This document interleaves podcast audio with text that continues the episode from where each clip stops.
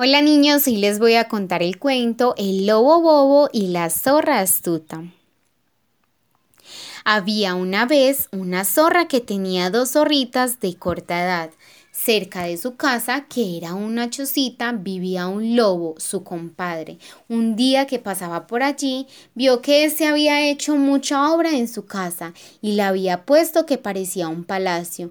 Dijo el compadre que entrase a verla y vio que tenía su sala, su alcoba, su cocina y hasta su despensa, que estaba muy bien provista. Compadre, le dijo la zorra, veo que aquí lo que falta es un tarrito de miel.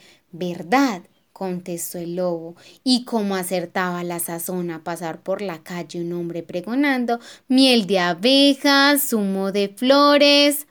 El lobo la compró y llenó con ella un tarrito, diciéndole a su comadre que estando rematada la hora de su casa, la convidaría a un banquete y se comerían la miel.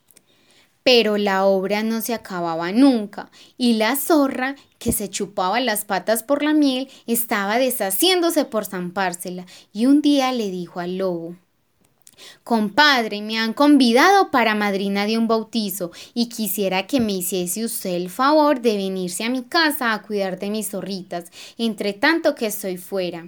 Accedió el lobo y la zorra, en lugar de ir al bautismo, se metió en la casa del lobo, se comió una buena parte de la miel, Cogió nueces, avellanas, higos, peras, almendras y cuanto pudo rapiñar y se fue al campo a comérselos alegremente unos pastores, que en cambio le dieron leche y queso. Cuando volvió a su casa, dijo el lobo, Vaya, comadre, ¿qué tal ha estado su bautizo? Muy bueno, contestó la zorra. ¿Y el niño, cómo se llama? Empeceli respondió la supuesta madrina. ¡Ay, qué nombre! dijo su compadre. Ese no reza en el almanaque, es un santo de poca nombradía, respondió la zorra.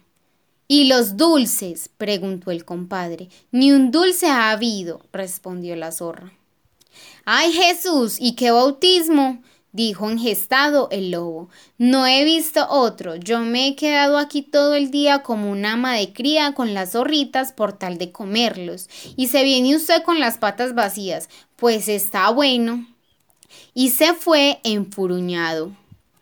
A poco tuvo la zorra grandes ganas de volver a comer miel y se valió de la misma treta para sacar al lobo de su casa prometiéndole que le traería dulces del bautismo. Con esas buenas palabras convenció al lobo y cuando volvió en la noche, después de haberse pasado un buen día de campo y haberse comido la mitad de la miel, le preguntó su compadre que cómo le habían puesto al niño, a lo que ella contestó, mitadili, vaya un nombre, dijo el compadre, que por lo visto era un poco bobo. No he oído semejante nombre en mi vida de Dios.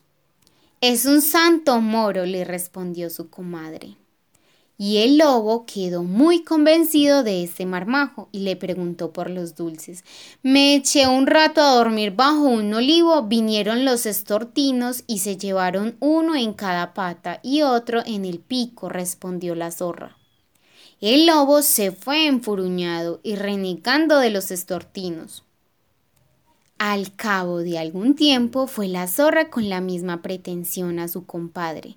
Que no voy, dijo éste, que tengo que cantarle la nana a sus zorrillas para dormirlas, y no me da la gana de meterme al cabo de mis años a niñera. Sin que llegue el caso, que traiga usted un dulce siquiera tanto bautizo a que lo convidan pero tanta parola le metió la comadre y tantas promesas le hizo de que le traería dulces que al fin convenció al lobo a que se quedase en su choza. Cuando volvió la zorra, que se había comido toda la miel que quedaba, le preguntó el lobo que cómo le había puesto al niño, a lo que contestó, a caballi. ¡Qué nombre! Nunca lo he oído, dijo el lobo. A ese santo no le gusta que suene su nombre, respondió la zorra. Pero, ¿y los dulces? preguntó el compadre. Se hundió el horno del confitero y todos se quemaron, respondió la zorra. El lobo se fue muy enfadado diciendo, Comadre, ojalá que a sus dichosos ahijados, Empecili, Mitadili y Acabadili, se les vuelvan cuantos dulces se metan en la boca, guijarros. Pasado algún tiempo le dijo la zorra al lobo, Compadre, lo prometido es deuda, su casa de usted está rematada y tiene usted que darme el banquete que me prometió. El lobo, que todavía tenía coraje, no quería, pero al fin se dejó encatusar y se dio el convite a la zorra. Cuando llegó la hora de los postres, trajo como había prometido la orza de miel y venía diciendo al traerla que ligera está la orcita, que poco pesa la miel, pero cuando la destapó, se quedó cuajado al verla vacía. ¿Qué es esto? dijo. ¿Qué ha de hacer? respondió la zorra. Que usted se ha comido toda para no darme parte. Ni la he probado siquiera, dijo el lobo. ¿Qué? Sino que usted no se acuerda. Digo a usted que no. Canario, lo que es que usted me la ha robado y que sus tres ahijados, Empecili, Mitadili y Acabadili, han sido empezar, mediar y acabar con mi miel. Con que tras que usted se comió la miel por no dármela, encima me levanta un falso testimonio, goloso y maldiciente. No se le cae a usted el hocico de vergüenza. Que no me la he comido quien se la ha comido es usted, que es una ladrona, y ahora mismo voy al león a dar mi queja. Oiga usted, compadre, y no sea tan súbito, dijo la zorra. El que comió miel en poniéndose a dormir al sol, la suda.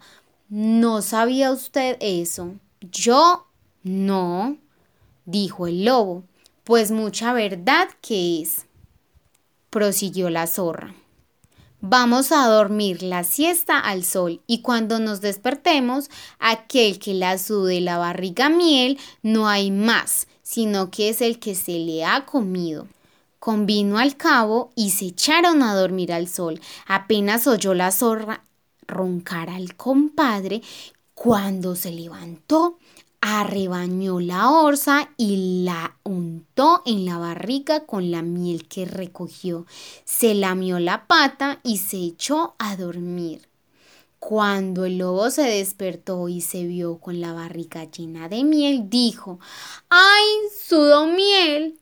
Verdad es, pues yo me la comí, pero puedo jurar a usted, comadre, que no me acordaba. Usted perdóneme, hagamos las paces y váyase el demonio al infierno. Y colorín colorado, este cuento ha terminado.